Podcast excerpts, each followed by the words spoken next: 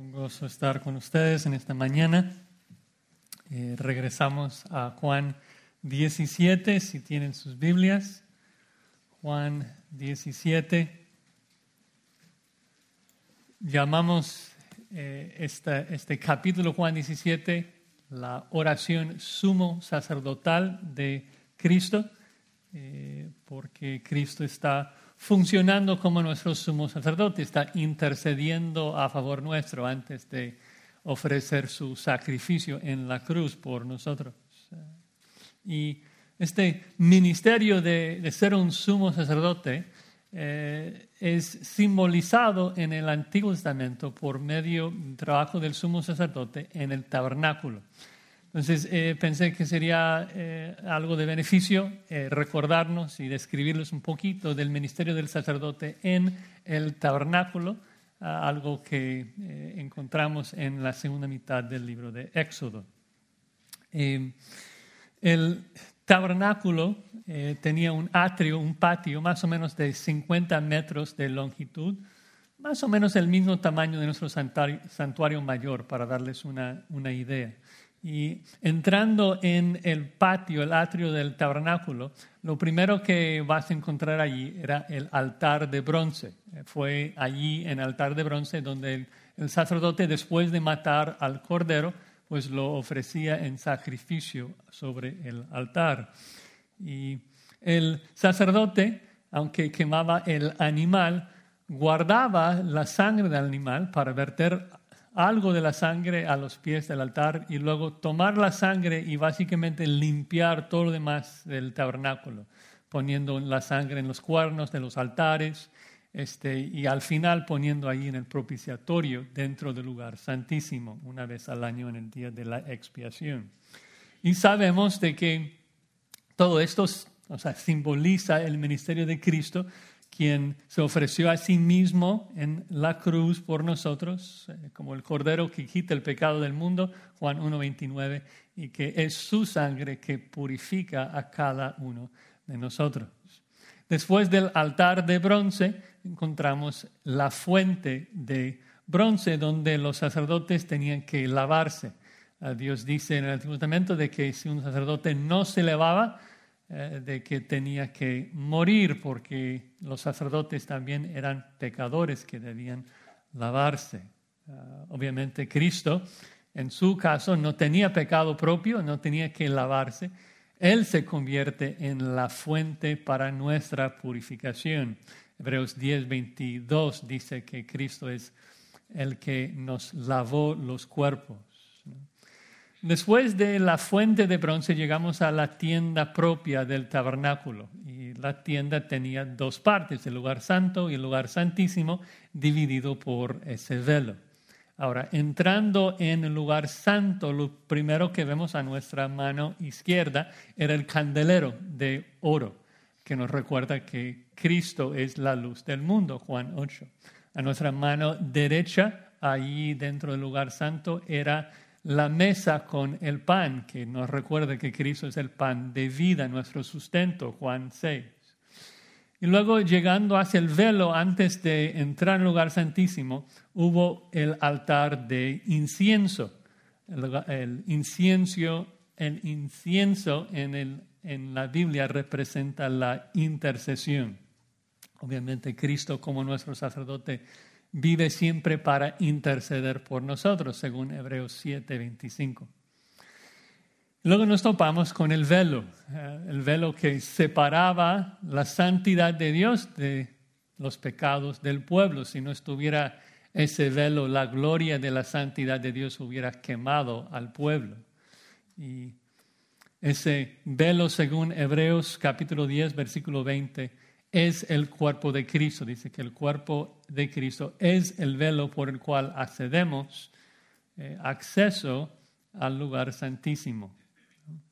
Ah, pero dentro de ese tabernáculo del Antiguo Testamento solamente un hombre y una vez al año pudo pasar por ese velo y llegar al lugar santísimo en el día de la expiación. ¿Y cómo entraba ese sacerdote dentro del lugar santísimo? Bueno, primero estaba vestido de un efod. El efod llevaba doce piedras con los doce nombres del pueblo de Dios. Es decir, de que el sumo sacerdote entraba al lugar santísimo con los nombres del pueblo, no, no intercedía, no ministraba a favor del mundo, ministraba a favor de los eh, israelitas, los, este, a favor del pueblo de Dios. Es por eso que en Juan 17, cuando vemos el ministerio, de Cristo, nuestro sumo sacerdote, Él repite tantas veces, yo oro por los que me diste, eh, oro no por el mundo, oro por ellos, yo me santifico, yo me sacrifico por ellos. Además de llevar el efod, este, el sumo sacerdote tenía que llevar dos cosas, no podía entrar con las manos vacías, eh, tenía que primero llevar el incienso representando la necesidad de la intercesión, de abogar a favor del pueblo de Dios. Y luego en la otra mano llevaba la sangre, ah, representando el sacrificio a favor del pueblo, de que el pueblo merecía morir, merecemos morir, y que hubo un sacrificio eh, para limpiarnos. Y el sacerdote puso la sangre allí en el propiciatorio guardando la, santidad de Dios, con los dos querubines guardándolo, y salpicaba la sangre ahí en el propiciatorio. Y Pablo nos dice en Romanos 3, 25 de que Cristo es el propiciatorio, de que Él es el lugar donde el justo Dios nos justificó por la sangre de Jesucristo. Y es por eso que ahora nosotros tenemos acceso a Dios, acceso a la presencia santa de Dios. De hecho, ustedes recuerdan de que Dios nos dio una señal física eh, que ilustraba la realidad de que el lugar santísimo está abierto para el creyente, porque en el momento que Cristo murió, ¿qué pasó con el velo? Se, rompió en dos. Hebreos 9, 11 dice que Cristo después de pasar por el más amplio y más perfecto tabernáculo no hecho de manos, es decir, no de esta creación, y no por sangre de machos cabríos ni de becerros, sino por su, por su propia sangre, entró una vez para siempre en el lugar santísimo. Entonces Cristo después de morir en la cruz, resucita, asciende al Padre y entra en el lugar santísimo y permanece allí. Y la pregunta es, ¿qué hace? ¿Qué hace el sumo sacerdote Cristo dentro del lugar santísimo hoy? Bueno, sabemos de que el sacerdote hacía dos cosas, hacer sacrificio y interceder. ¿Cristo sigue haciendo sacrificios? No, el autor de Hebreos hace mucho hincapié en esto, ah, de que mientras en el tabernáculo no hubo silla, no hubo lecho, no hubo lugar donde el sacerdote podría descansar, Cristo después de morir en la cruz ascendió al Padre y se sentó, porque la obra de propiciación se acabó. ¿No? En el Antiguo Testamento los sacerdotes siempre tenían que estar trabajando en la expiación. Eh, el incienso nunca podría apagarse, el fuego del altar nunca podría apagarse, eh, porque siempre hubo necesidad de más expiación, porque si, dejaran de ofrecer sacrificios, esto significaría de que el pueblo de Dios era tan santo como Dios mismo, algo que es inconcebible en el Antiguo Testamento. Pero Cristo se sentó precisamente porque nos ha perfeccionado, porque nos ha perdonado totalmente, hemos sido vestidos con su justicia. Y ahora la presencia santa de Dios, antes guardada por los dos querubines, queda abierto. De hecho, ahora es un trono de gracia para nosotros, Hebreos 4, 16. Y Dios nos invita a acercarnos con confianza, sin temor, porque Hebreos 10, 14 dice que con una sola ofrenda hizo perfectos para siempre a los santificados. Entonces, Sí, el sacerdote solamente hace dos cosas en el lugar santísimo, hacer sacrificios y también interceder, y Cristo no hace más sacrificios, pues está ahí con un solo propósito, que es interceder por nosotros, abogar por nosotros, ofrecer intercesión. Ahora, si alguna vez te has preguntado cómo lo hace, cómo intercede por mí, pues por eso tenemos Juan 17, para explicarnos, para revelarnos exactamente cómo es que Cristo intercede por nosotros. Y pues Cristo pide, si, si damos un resumen del punto del capítulo en general, Cristo pide que Dios nos guarde hasta que seamos totalmente unos con Cristo. Una unión tan íntima como Cristo tiene con su Padre.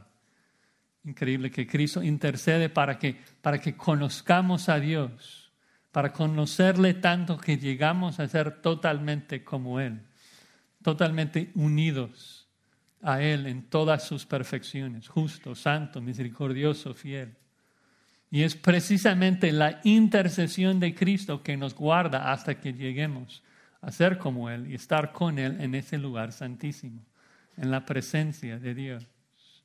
Y es seguro, es totalmente seguro de que vamos a llegar a ese lugar santísimo porque Cristo entró al lugar santísimo como nuestro precursor, no para ir ahí solo, sino para ir a traernos a donde Él está. Es decir, de que Él llega allí con el propósito de que tú y yo lleguemos ahí, que todos los creyentes lleguemos ahí con Él. Él está abogando, está intercediendo por nosotros. Y es imposible que pierda el caso. ¿Por qué? Porque tiene en su mano su propia sangre, tiene, tiene en sus manos la evidencia de tu justicia. En los cicatrices que lleva en sus manos demuestra, mira, este es justo y lo puedo probar porque yo morí por él. Cristo vive para interceder a favor de los santos, para que cada uno de ellos lleguen a su presencia en el lugar santísimo. El autor de Hebreos dice que eso es un fortísimo consuelo para nosotros. Saber que tenemos una esperanza que ahora está anclada dentro del velo, ahí en el lugar santísimo. Y Cristo nos espera ahí, intercediendo perpetuamente por nosotros. Somos guardados por Jesucristo hasta ese momento. Y eso debe llenarnos de, gozo, de, de gratitud. Y Dios mediante, después de esta larga introducción, vamos a entrar en Juan 17. Si Dios lo permite, vamos a ver los versículos del 12 al 16. Juan 17 del 12 al 16. Pero ya que hemos estado fuera de Juan 17 por un rato, quiero leer desde el versículo 1 para recordarnos del contexto y voy a leer hasta el 19. Juan 17, 1 al 19. Dice así la palabra de nuestro Señor. Estas cosas habló Jesús y levantando los ojos al cielo dijo, Padre, la hora ha llegado. Glorifica a tu Hijo para que también tu Hijo te glorifique a ti. Como le has dado potestad sobre toda carne para que dé vida eterna a los que le diste. Y esta es la vida eterna, que te conozcan a ti, el único Dios verdadero, y a Jesucristo a quien has enviado. Yo te he glorificado en la tierra, he acabado la obra que me diste que hiciese. Ahora pues, Padre, glorifícame tú al lado tuyo con aquella gloria que tuve contigo antes que el mundo fuese. He manifestado tu nombre a los hombres que del mundo me diste. Tuyos eran y me los diste y han guardado tu palabra. Y ahora han conocido que todas las cosas que me has dado proceden de ti.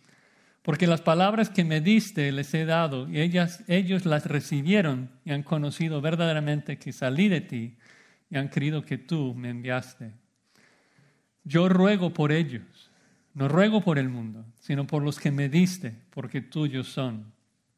Y todo lo mío es tuyo y todo lo tuyo mío, y he sido glorificado en ellos. Y ya no estoy en el mundo, mas estos están en el mundo, y yo voy a ti. Padre Santo, a los que me has dado, guárdalos en tu nombre, para que sean uno, así como nosotros. Cuando estaba con ellos en el mundo, yo los guardaba en tu nombre. A los que me diste yo los guardé y ninguno de ellos se perdió, sino el hijo de perdición, para que la escritura se cumpliese. Pero ahora voy a ti. Y hablo esto en el mundo para que tengan mi gozo cumplido en sí mismos. Yo les he dado tu palabra y el mundo los aborreció, porque no son del mundo como tampoco yo soy del mundo. No ruego que los quites del mundo, sino que los guardes del mal. No son del mundo como tampoco yo soy del mundo. Santifícalos en tu verdad. Tu palabra es verdad. Como tú me enviaste al mundo, así yo los he enviado al mundo, y por ellos yo me santifico a mí mismo, para que también ellos sean santificados en la verdad. Mas no ruego solamente por eso, sino también por los que han de creer en mí, por la palabra de ellos. Vamos a orar. Señor, gracias por tu palabra. Gracias por el gozo que nos da al saber de que estamos guardados por Jesucristo, guardados para Jesucristo. Gracias por esta promesa. Ayúdenos a entenderla con más profundidad. Ayúdenos a, a vivir con ese gozo y gratitud. Gracias por tu Espíritu que nos preserva, nos santifica, nos capacita. En el nombre de Cristo que oramos. Amén. Bueno, versículos 12 al 16 vamos a dividirlo, en, dos aspectos de ser guardados por Jesucristo, el gozo de ser guardados por Jesucristo y el propósito de ser guardados por Jesucristo. El gozo y el propósito de ser guardados por Jesucristo. Eh, quisiera repasar rápidamente cómo llegamos a Juan 17. Ah, recuerden de que desde Juan 13 estamos en el discurso del aposento alto, es día jueves. Cristo comienza a lavar los pies de sus doce discípulos, pero luego Judas le traiciona y sale y tiene solamente sus once discípulos con él mientras camina del aposento alto al huerto de Getsemaní les da unas enseñanzas muy lindas en ese, esa caminata eh, en Juan 14 al 16 acerca del Espíritu Santo, eh, el nuevo paracleto que nos va a sellar, nos va a preservar. Y luego, capítulo 17, Cristo, básicamente unos metros del eh, huerto de Getsemaní, para para orar a su Padre. Ah, y vimos de que en los primeros versículos de que la meta principal ah, de la oración sacerdotal de, Cristo era la gloria de Dios. Aun cuando Él pide, Dios glorifícame a mí, su propósito, la razón que lo pide es porque sabe de que Él es el medio por el cual el Padre va a ser glorificado. Glorifica a mí para que tú seas glorificado.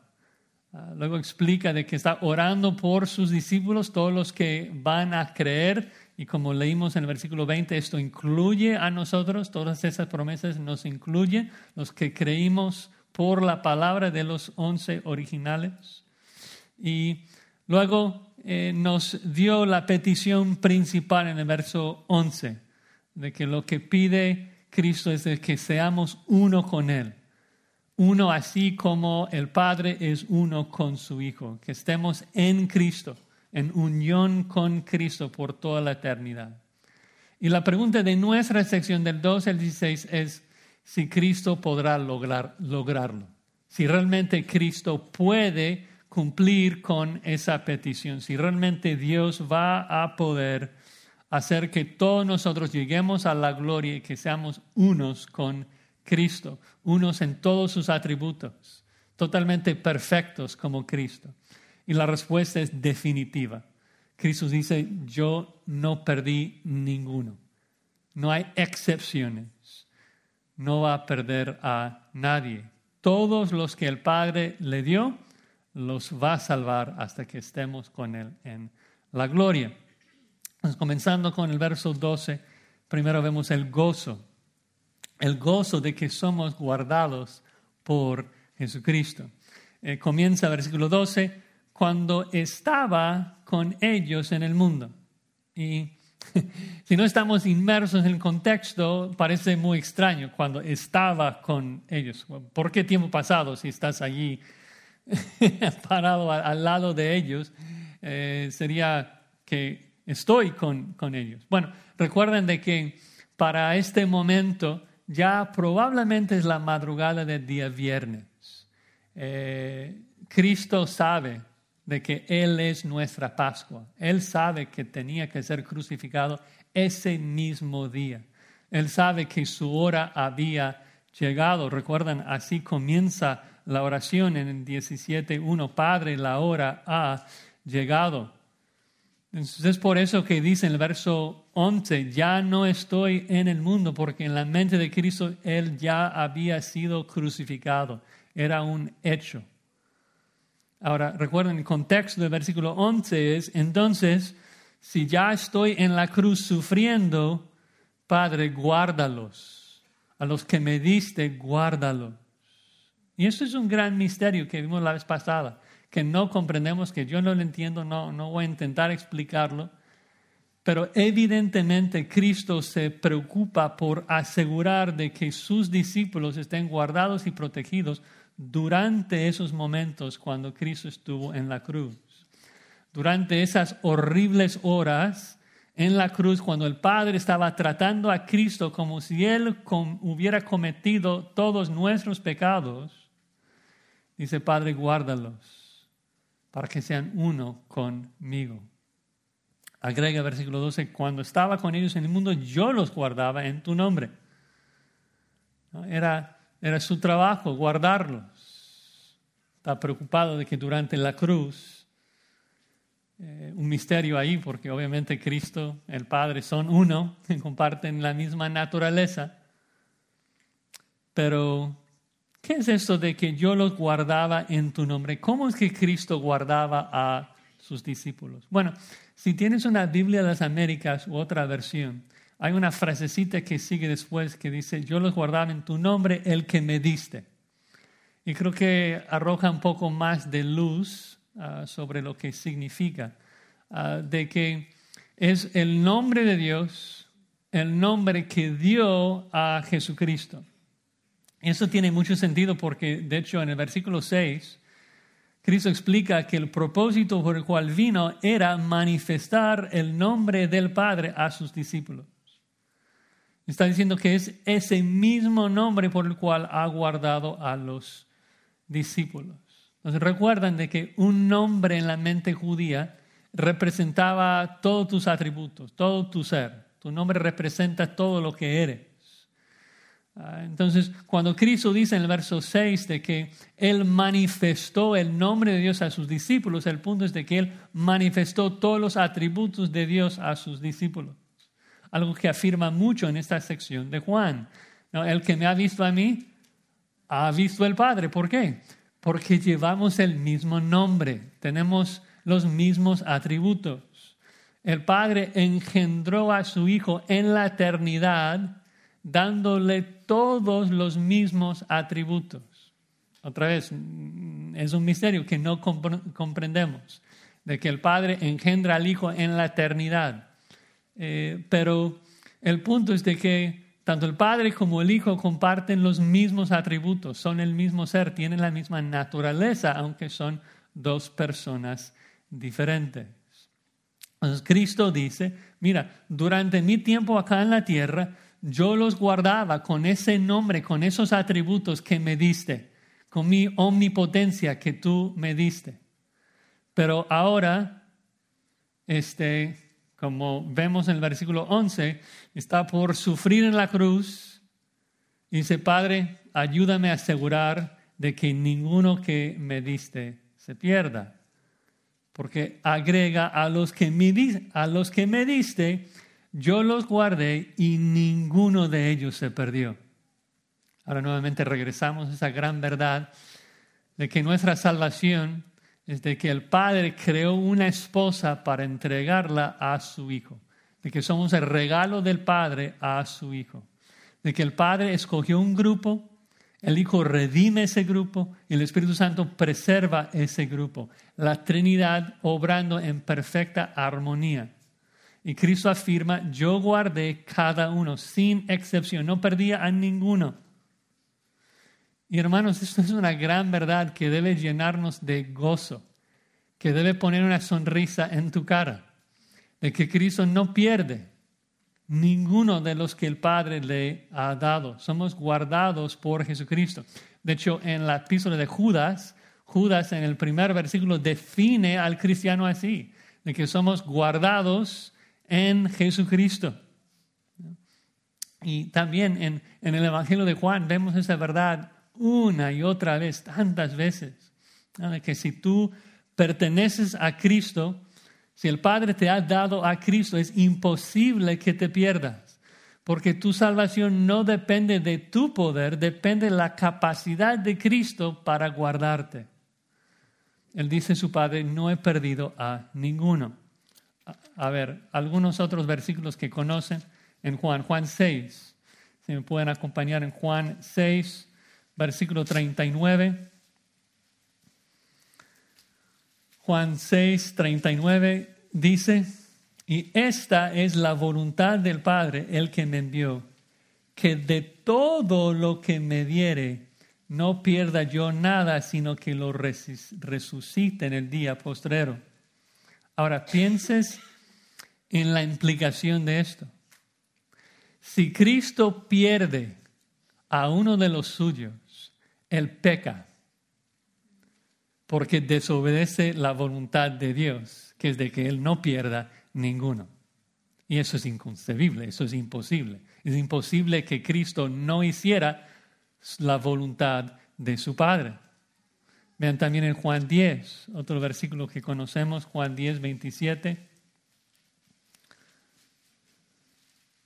Juan 10, 27.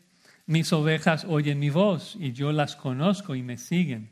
Y yo les doy vida eterna y no perecerán jamás, ni nadie las arrebatará de mi mano. Mi Padre que me las dio es mayor que todos y nadie las puede arrebatar de la mano de mi Padre. Yo el Padre somos, uno somos. Luego tenemos todo Juan 14, 16 que no vamos a repasar, donde Cristo presenta al Espíritu Santo como el que garantiza nuestra preservación, el que nos sella, el que nos eh, garantiza nuestra salvación futura. Toda la Biblia afirma esa preciosa realidad de que el que es verdaderamente de Cristo no puede perderse. Ahora, es un misterio porque en nuestra mente esto minimizaría nuestra responsabilidad. Y en la escritura no es así en la escritura, eh, nosotros tenemos que perseverar hasta el final. El que no persevera hasta el final no será salvo. Eh, pero en la Biblia, el que no persevera y termina en el infierno es totalmente responsable porque rehusó creer en Jesucristo. El que llega al cielo, pues todo el crédito, toda la gloria va a Cristo, quien puso tanto el querer como hacer en esa persona. Eh, él es quien determina preservarnos y amarnos. Y el punto es de que su amor es indestructible. Romanos 8, nada ni nadie puede separarnos del amor de Cristo. Es como dice en Hebreos 7, 25, que ya leímos, también Él puede salvar perpetuamente a los que por Él se acercan a Dios, porque vive para siempre para interceder por ellos. Nuevamente, la salvación del creyente es segura porque Cristo vive y vive para interceder, para abogar a favor de lo suyo. Como ya dije, es un abogado que no puede perder un caso. ¿Por qué? Porque toda la evidencia apunta a nuestro perdón, a nuestra libertad, aboga a tu favor con la evidencia de tu justicia en las cicatrices de sus manos. Si alguien nos acusa, no, no, no, importa, no importa, porque él, él está ahí abogando. Yo morí por Josías, yo di mi vida por él. Él está justo porque tiene mi justicia. Ahora, Alguien a lo mejor escucha esto, un escéptico, y dice, bueno, suena muy lindo esto, de que nadie puede perder su salvación. Suena muy lindo decir que todos los discípulos de Cristo llegan a la gloria, pero yo sé de uno que no. y se llama Judas. Porque no todos los doce llegaron al cielo. Hay uno que se perdió. ¿Cómo lo explicamos? ¿Qué tal si yo soy uno de los Judas, el 10% que, que Cristo no puede salvar? Bueno, Cristo anticipa ese argumento. Si continuamos leyendo versículo 12, dice que ninguno de ellos se perdió, sino el hijo de perdición para que la escritura se cumpliese. Jesús dice, yo guardé a todos sin excepción. Judas se perdió porque yo nunca intenté guardarlo. Judas no era uno de los que mi padre me dio. Judas era el hijo de perdición, destinado para la destrucción. Es decir, claro que uno abandonó, claro que uno se perdió, estaba ordenado para eso. Pero eso no socava el poder de Dios para guardar los suyos, porque siempre era parte del plan que Judas traicionara a Jesús. Alguien tenía que crucificar a Jesús, alguien tenía que pecar, alguien tenía que traicionar a Jesús, alguien tenía que entregarlo a los judíos, alguien tenía que entregarlo a los romanos. Entonces, claro que hay pecadores, claro que hay los que no siguen, claro que los que hay, hay los que abandonan, pero es una demuestra aún más de la soberanía de Dios que Dios puede usar el pecado de los falsos para asegurar la salvación de los suyos. Porque es precisamente la muerte de Cristo que nos garantiza nuestra salvación. Como John Owen tituló su libro, La muerte la muerte en la muerte de Cristo. Cristo mata la muerte con su muerte. Ahora, regresando al tema de Judas, de que hay falsos, pues como hubo falsos en aquel tiempo, hay falsos en nuestros tiempos. Falsos pastores, falsos discípulos, hay falsos aquí en este salón. No hay duda de esto. Dios, o sea, Dios sigue permitiendo que, que haya cizaña sembrada dentro del trigo. Siempre habrá. ¿no? Siempre habrá.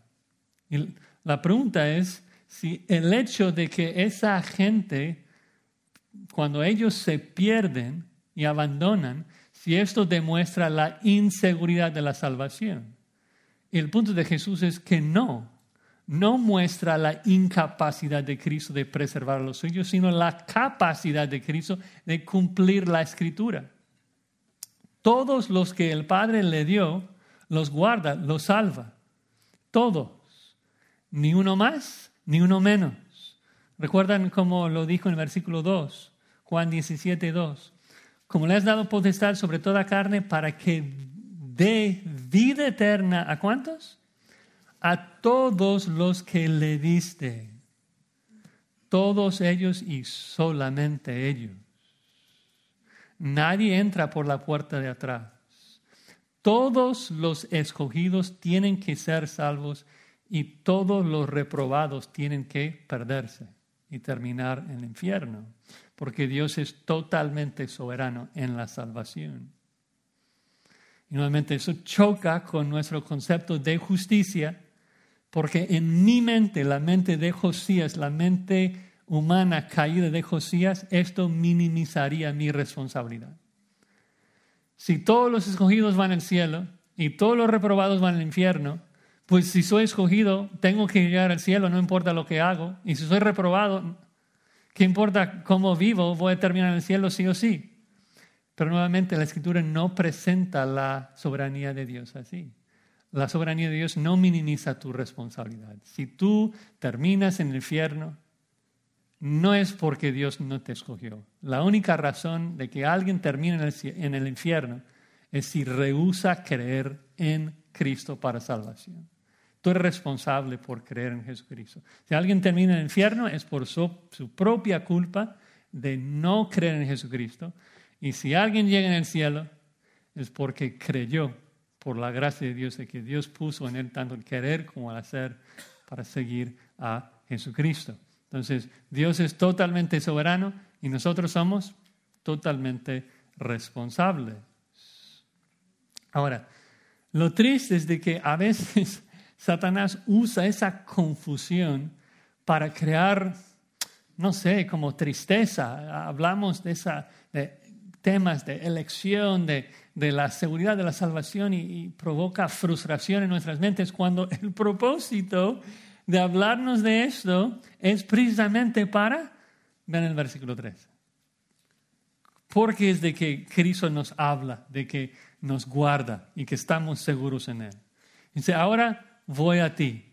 Okay, o sea, Cristo va a morir, va a ascender al Padre, va, va a sentir gozo, porque Hebreos 12, 2 nos dice que Cristo, por el gozo puesto delante de Él, sufrió la cruz. Entonces pronto va a estar gozándose con el Padre y luego dice, voy a ti y hablo esto en el mundo para que tengan mi gozo cumplido en sí mismo. Ah, yo, yo hablo en voz alta para que ellos escuchen de que son seguros, los estoy guardando, de que ellos seguramente van a ver mi gloria, porque cuando piensan en esto van a entender mi gozo, tener gozo. Eh, la idea es de que mi gozo cumplido es es de que es un gozo que, te llena por completo, que controla todo tu ser totalmente gozoso, totalmente feliz. Ah, y, y, no es un gozo humano caído. Vean que dice que tendrán mi gozo. ¿Cómo es el gozo de Cristo en, en la eternidad? Es un gozo pleno, es un gozo eterno, es, es un gozo que no, no, no varía, no, no, se siente mejor o peor una hora a la otra. Es un gozo profundo, lleno. Y la, idea es de que Cristo quiere que tengamos ese gozo. Obviamente, eso no, se va a cumplir por completo hasta, hasta la gloria, cuando vemos a Cristo cara a cara y, seremos totalmente llenos de, de su gozo. Pero quiere que aún hoy, ahora, que comenzamos a sentir ese gozo al saber que Él nos guarda. Él nos guarda. El mundo nos puede atacar. Va a haber pruebas, va a haber dificultades. Pero nadie puede quitarme el gozo. ¿Por qué? Porque yo voy a llegar a Cristo. Satanás que busca hacernos caer, bueno, puede intentar, pero estoy en las manos de quién? Estoy en las manos de Cristo. Yo tengo que llegar a la gloria porque Cristo no puede perderme. Él es capaz de terminar, terminar la obra que comenzó en nosotros. Y la pregunta es si tu hermano te gozas de esa verdad, si te regocijas. Y bueno, a veces entre cristianos decimos que tenemos gozo, pero luego no hay una sonrisa en la cara, ¿no? Es como que estás en casa y, y regañas a tu hijo por por portarse mal. No, yo estoy feliz. Bueno, no, no me estás convenciendo. A veces somos así como cristianos, que debemos vivir llenos de gozo, un gozo que el mundo puede ver en nuestras caras, de que somos protegidos y guardados por Jesucristo. Tenemos esa esperanza anclada en el lugar santísimo. Pero evidentemente sí va a haber ataques, sí hay un enemigo. Entonces, versículo 14, nuestro segundo punto, el propósito de ser guardados por Jesucristo. ¿Por qué Cristo nos tiene acá? Es la pregunta de esta sección. ¿Por qué Cristo nos tiene acá en el mundo? Y comienza versículo 14. Yo les he dado tu palabra. Cristo obviamente es la encarnación de la palabra de Dios es la expresión eh, visible, audible de toda la palabra de Dios. Pero creo que en este contexto está hablando de que ha comunicado la palabra de Dios a los apóstoles. Y el punto es de que la palabra de Dios, cuando uno lo acepta, cuando uno recibe la palabra de Dios, le transforma, le hace diferente, nos da vida, Tú no puedes recibir la palabra de Dios y quedarte con la misma conmovisión de este mundo. Tú vas a pensar de manera diferente, tú vas a vivir de manera diferente, porque ya somos de Cristo y, y pensamos como Él, vivimos como Él. Es la palabra que hace ese trabajo. Recuerdan versículo 17 que citamos tan a menudo. Santifícalos en tu verdad, tu palabra es verdad. Es la palabra que nos transforma, que nos hace nacer de nuevo. El cristiano ha recibido la palabra de Dios, lo ha creído. Y como consecuencia, el resultado de esto, versículo 14, yo les he dado tu palabra y el mundo los aborreció el mundo nos odia porque ya no pecamos como ellos, ya no pensamos como ellos, ya nos portamos de manera diferente y nuestra luz condena su iniquidad. Ya no seguimos al mismo amo de ellos, ya no seguimos a Satanás, ya tenemos otro amo. Fuimos trasladados a otro reino, el reino de nuestro amado Jesucristo. Y eso nos hace totalmente diferentes. Vean cómo sigue, porque no son del mundo como tampoco yo soy del mundo. El mundo nos aborrece porque fundamentalmente somos totalmente diferentes que ellos, ya no somos de acá. La palabra de Dios nos ha cambiado, nos ha dado otra ciudadanía. Nuestra ciudadanía no está aquí, está en el cielo. Ya no yacemos bajo el dominio del enemigo, ya seguimos a otro amo. Ya pertenecemos a Cristo. Entonces ahora el mundo nos aborrece. El mundo odia lo que somos. Ahora, una aclaración. Muchas veces cuando escuchamos este versículo y otros que nos hablan de esta verdad de que estamos en el mundo pero no somos del mundo, un refrán cristiano muy conocido, estamos en el mundo pero no somos del mundo, que es cierto, pero a veces eso nos pone a la defensa que el mundo nos ataca, el mundo nos aborrece y, y como que qué lástima que todavía estamos acá y tenemos que soportar todo este odio. Y, y, como que pensamos en cómo protegernos de los ataques del mundo, todo defensivo. Pero el contexto es lo opuesto. El contexto es de que tenemos que estar a la ofensiva. ¿no? Eh, vean eh, hacia, hacia dónde va Cristo en argumento, el versículo 18. Juan 17, 18. Dice, como tú me enviaste al mundo, así yo les he enviado al mundo. Es decir, que estamos acá no porque nos quedamos aquí y tenemos que esperar. No, fuimos enviados intencionalmente al mundo. Estamos acá porque Cristo nos ha enviado. Nos ha enviado con un propósito, con una misión, con una comisión de alcanzar al mundo. No somos del mundo, sí, y el mundo nos va a odiar. ¿Por qué? Porque estamos aquí con la misión de rescatarlos, de salvarlos. Y por eso no debe quitarnos el gozo cuando el mundo nos ataca. Somos protegidos. Estamos acá para cumplir una misión, un propósito. Vean el versículo 15. No ruego que los quites del mundo. No los saques del mundo, Padre, por favor, no los necesito en el mundo para cumplir con mi comisión de predicar el Evangelio a todas las naciones. Todos los escogidos tienen que creer. Todos los que me diste tienen que escuchar el Evangelio, porque necesitamos salvarlo.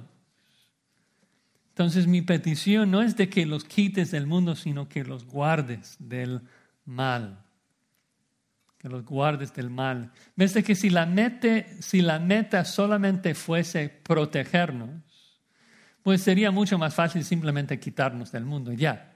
¿Quién nos va a tocar si, estamos en el lugar santísimo de Dios? Pero evidentemente no es la meta.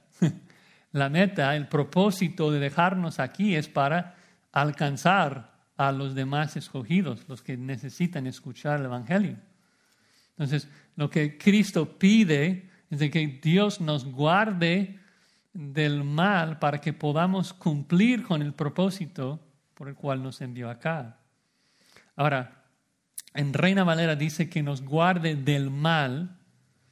En griego la palabra mal presenta artículo. Probablemente es mejor traducido como lo hacen las otras versiones. Guárdalos del que es mal, malo, es decir, el maligno. Guárdanos del maligno, de Satanás. Eh, porque toda persecución que enfrentamos aquí en este mundo está orquestada por el maligno, por el diablo. Mm, el diablo y sus demonios trabajan por medio de los incrédulos para perseguirnos, para afligirnos, para buscar destruirnos. Ellos desean que todos se pierdan. Quieren que todos nosotros seamos Judas. Porque odian a Cristo.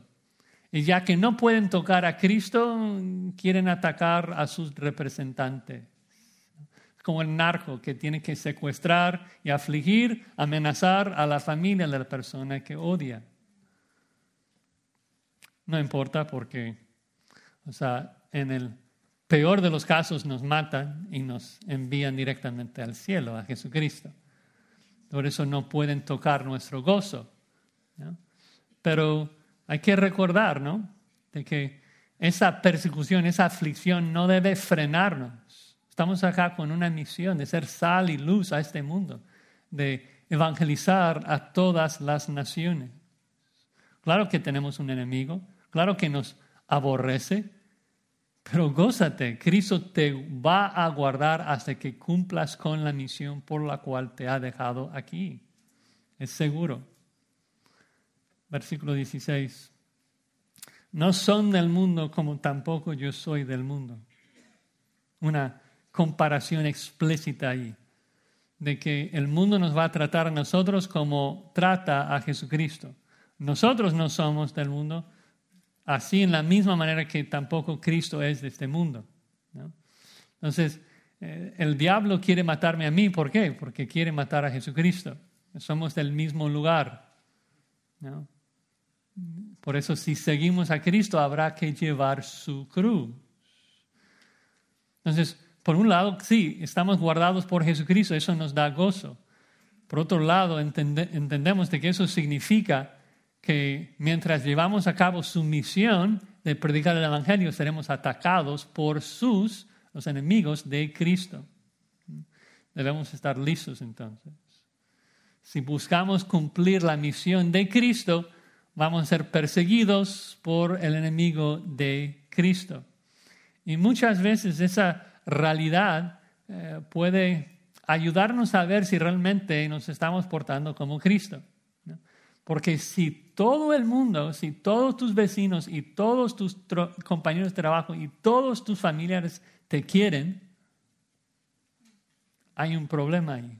¿Cómo es posible que alguien odie a Cristo, pero que te quiera a ti?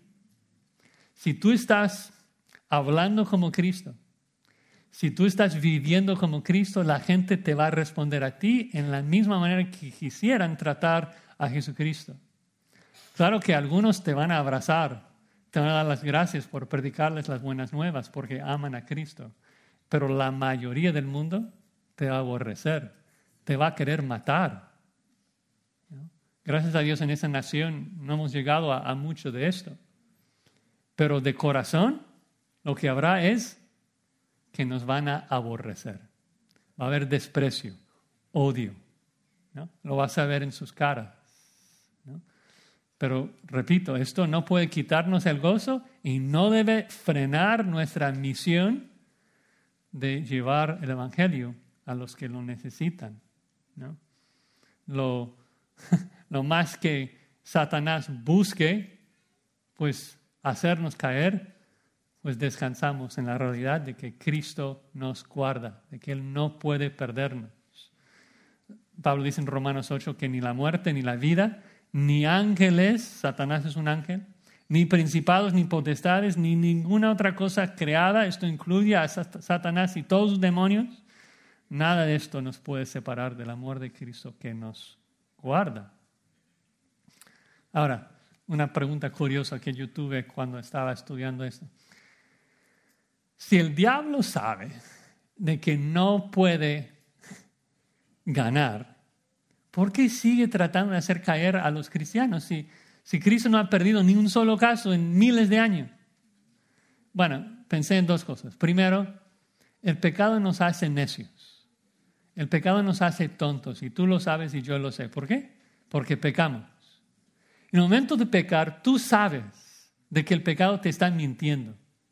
Tú sabes de que en 10 minutos vas a lamentar el hecho de que pecaste. Pero ¿qué haces? Crees la mentira y, lo haces, aunque es torpe. Me imagino que Satanás, que es un pecador, también es engañado por pecado. Pero hay una segunda pregunta que yo tengo aquí. La pregunta es esta. ¿Satanás sabe quiénes son escogidos y quiénes no son escogidos? O sea, tú llevas una letra allí en el pecho que dice escogido. Yo no veo lugar en la escritura que me diga que Satanás es omnisciente o que él sepa quiénes de nosotros somos cristianos y quiénes son falsos convertidos. Lo que Satanás ve es lo que nosotros vemos. Ve el fruto de regeneración. Ve si alguien se porta como cristiano o no. Y Satanás sabe mucho mejor que nosotros. O sea, a ustedes todos los veo como cristianos, porque en la iglesia todos, se todos nos portamos como cristianos. Yo no sé cómo te portas en tu recámara cuando nadie te está viendo, pero Satanás sabe esto porque los demonios andan ahí en su casa viendo cómo te portas. Entonces Satanás solamente ve el fruto de nuestras vidas. Y el, el punto es de que aun si alguien vive por un tiempo como un cristiano, no necesariamente significa que es salva. Recordemos este, la parábola del, del sembrador en Mateo 13. Hay cuatro terrenos. El sembrador siembra la semilla en cuatro terrenos diferentes. Y lo más sorprendente de la parábola es de que la semilla brota en tres de los cuatro terrenos. La semilla aparenta dar fruto en tres de los cuatro terrenos, pero luego sale el sol, luego otros, otras plantas le chocan y, y solamente uno termina dando fruto, solamente uno fue regenerado. Satanás no sabe, creo, quiénes de nosotros estamos diciendo la verdad y quiénes somos falsos. Entonces, Él busca hacer caer a todos. Él simplemente busca hacer un Judas de toda persona que profesa ser cristiano. Y lo maravilloso es de que sí o sí, no importa lo que haga Satanás, solamente cumple con el plan de Dios. Porque Satanás no puede tocar al creyente. Si estamos en Cristo, el maligno no nos puede tocar y solamente hace caer a los que estaban reprobados, a los que estaban destinados para la destrucción. Bueno, la próxima vez veremos el versículo 17 que nos habla del instrumento que se usa para cumplir con el propósito de Dios en este mundo. Pero antes de terminar quisiera pues concluir eh, pensando en cómo aplicar el pasaje un poquito, el mensaje en nuestras vidas. Obviamente debemos gozarnos, como primera aplicación, gozarnos de que nuestro sumo sacerdote está dentro del lugar santísimo y que nuestra llegada allí está totalmente asegurada. Él no puede perder a ninguno de los suyos. Él va a guardar, Él promete guardar a cada uno de sus hermanos sin excepción. Eh, tiene su intercesión, tiene su sangre para asegurar de que todo el que cree en Él llegará a la gloria. Y esto debe llenarnos de gozo al saber de que somos guardados por Jesucristo, guardados por su sangre, guardados por su intercesión. Y quisiera terminar leyendo un par de versículos que mencioné, pero no leímos totalmente en Hebreos 6 y 7. Si quieren acompañarme, terminamos aquí, Hebreos 6 y 7. Comenzando con Hebreos 6, versículo 17. Hebreos 6, 17. Dice, por lo cual, queriendo Dios mostrar más abundantemente a los herederos de la promesa la inmutabilidad de su consejo, es decir, que quiso mostrarnos de que su promesa de guardarnos es inmutable no puede cambiar, dice, interpuso juramento, para que por dos cosas inmutables en las cuales es imposible que Dios mienta, recuerden que Cristo promete guardarnos, es imposible que Él mienta, tengamos un fortísimo consuelo en los que hemos acudido para decirnos de la esperanza puesta delante de nosotros, la cual tenemos como segura y firme ancla del alma y que penetra hasta dentro del velo, donde Jesús entró por nosotros como precursor, hecho sumo sacerdote para siempre según el orden del Melquisedec. Pasemos a Hebreos 7, 25. Hebreos 7, perdón, 24. Hebreos 7, 24. Mas este, por cuanto permanece para siempre, tiene un sacerdocio inmutable por lo cual puede también salvar perpetuamente a los que por él se acercan a Dios, viviendo siempre para interceder por ellos. Cristo es totalmente capaz de guardar a los suyos. Entonces, la única pregunta es si eres uno de esos, si eres uno de los suyos, si estás en Jesucristo. Y hay una sola manera de estar en Cristo abandonar tu pecado y creer en Cristo. Creer que Cristo es quien dice que es el eterno Hijo de Dios, que vino a este mundo para vivir la vida perfecta que no lograste vivir, para morir en tu lugar, para morir por tus pecados, pagar la paga de pecado que tú debes pagar, que fue sepultado y que al tercer día fue resucitado y que hoy está a la diestra de Dios, intercediendo por los suyos. Tienes que creer esto, tienes que perseverar creyendo en esto. Todos tenemos luchas, todos tenemos dudas a veces, tenemos momentos de debilidad, todos caemos. Pero recordemos, si creemos en Cristo, si somos de Cristo, nuestra salvación no depende de nuestra fuerza para perseverar. Nuestra salvación depende del poder de Cristo para guardarnos para cumplir con su promesa de no perder a ninguno de los que acuden a Él en fe. Así que hermano, gózate. Déjame ver tu sonrisa. Gózate que estás seguro en Cristo, que llegarás a la gloria porque Cristo te guarda. Y eso debe animarte a cumplir con el propósito por el cual te dejó aquí, de compartir sus buenas nuevas con todo el mundo. Amén. Vamos a orar. Señor, qué promesa tan hermosa. Nosotros que somos pecadores, nosotros que merecemos ir al infierno, que estamos seguros en Cristo, guardados en la mano del soberano. Gracias por el gozo que esto infunde a nuestros corazones. Ayúdanos a, a ser fieles ahora, a cumplir con nuestra misión de ser sal y luz en este mundo. A no ser amenazado por los ataques del enemigo, sino de ser animados de que estamos viviendo como nuestro Cristo. Gracias Señor por uh, este tiempo, gracias por mis hermanos y yo te imploro Señor, si hay personas aquí que no han puesto su fe en ti, que saben que son esclavos de su pecado, que vienen solamente para aparentar que son cristianos. Que tú los lleves al arrepentimiento, que tú les ayudes a odiar su pecado para ver la belleza de su Salvador, Cristo Jesús. En su, en su nombre que oramos. Amén.